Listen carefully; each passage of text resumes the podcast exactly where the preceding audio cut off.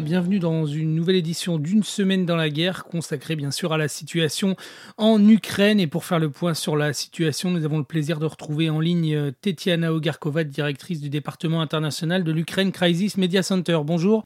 Bonjour et merci d'être en ligne avec nous. Alors l'Ukraine euh, a célébré euh, Tetiana euh, pour la première fois Noël en même temps que les Occidentaux le 25 décembre et non plus le, le 7 janvier comme c'était traditionnellement le, le, cas. Des fêtes rendues cependant très difficiles avec une campagne de bombardement russe particulièrement rude. Hein. Oui, oui, tout à fait, tout à fait. Ce début de l'année 2024 était voilà très difficile euh, pour euh, l'Ukraine parce qu'à partir du 29 décembre encore euh, de l'année 2023, il y avait un bombardement massif qui avait tué plus de 30 personnes à Kiev seulement. Il y avait euh, énormément de détonations de la capitale, mais tout aussi bien euh, dans la ville de Dnipro où nous étions euh, ce matin le 29 décembre. Ensuite, il y avait des écoles détruites à Lviv, à l'ouest de, de et d'autres villes qui ont été touchées. Mais les frappes ne se sont pas arrêtées là puisqu'ils sont continués le 2, le petit matin, le 2 janvier 2024 donc durant toute la nuit, il y avait des drones, mais ensuite, il y avait beaucoup de missiles qui se sont abattus sur la capitale. Et cette fois-ci, il y avait moins de, victimes, il y avait moins de morts, mais il y avait des dizaines de blessés.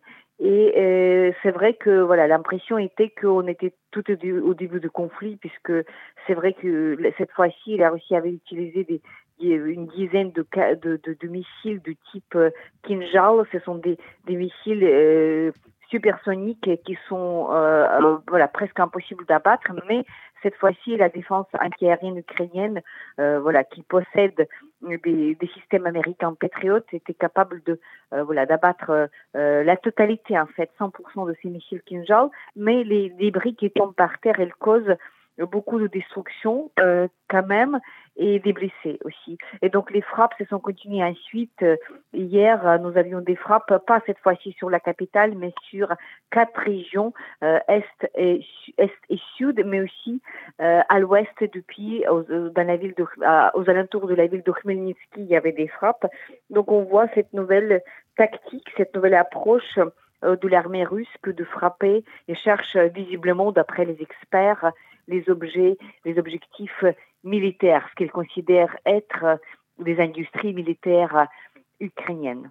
Et c'est quoi le, la, façon avec laquelle les, Ukrainiens réagissent à, cette nouvelle euh, campagne de, bombardement? Vous l'avez rappelé, hein, ça, ça, faisait écho au premier jour de la guerre, parce que je crois que la, virulence de ces, de ces attaques, euh, elle n'avait pas été euh, aussi importante depuis les, les premiers jours de, de la guerre. C'est avec quel sentiment que les Ukrainiens font face? La résignation, de la lassitude? Oui, oui, oui, ça, ça, ça, ça, nous rappelle les premiers jours de la guerre. Donc c'est le sentiment de la concentration. Oui, parce que tout d'abord, il y a cette peur, parce que ça c'est vrai, ça fait très peur quand on entend euh, des missiles et des explosions, parce qu'on on s'interroge, voilà, est-ce que ce missile va détruire ma maison ou pas, parce que c'est vraiment tout près. Donc plusieurs habitants de la ville ont, ont témoigné que c'était vraiment, ils avaient l'impression que c'était tout à côté de chez eux. Euh, mais en même temps, c'est avec une concentration. Dès que l'attaque est terminée, il y a tout de suite des actions à prendre. Il y a des services municipaux, police, euh, voilà, etc., qui se dirigent vers les, lieux. Mais ensuite, il y a tous les réseaux de solidarité entre citoyens qui se mettent en place, notamment parce qu'il y a souvent des gens qui sont privés de, de, de, leur appartement parce qu'il suffit que les vitres de votre appartement sautent. Après, vous pouvez pas rester à l'intérieur parce qu'il faut tout nettoyer, il faut voilà passer une nuit quelque part. Et donc, il y a tout de suite, il y a des, des réseaux de solidarité. Les gens font loger chez eux, euh, voilà, les victimes de cette attaque, ou bien ils proposent de l'argent s'il y a des blessés, etc., etc. Donc, tout ceci se fait dans un calme, dans un calme relatif, je dirais, dans un calme relatif et avec beaucoup de concentration, puisque euh, on se rend compte que ce sont des premières attaques et que d'autres, malheureusement, ne vont pas tarder. Eh bien, merci euh, Tatiana d'être venue pour nous sur cette euh, situation. Vous pourrez retrouver l'intégralité de cette interview demain dans l'émission Géopolis sur Radio. À très bientôt.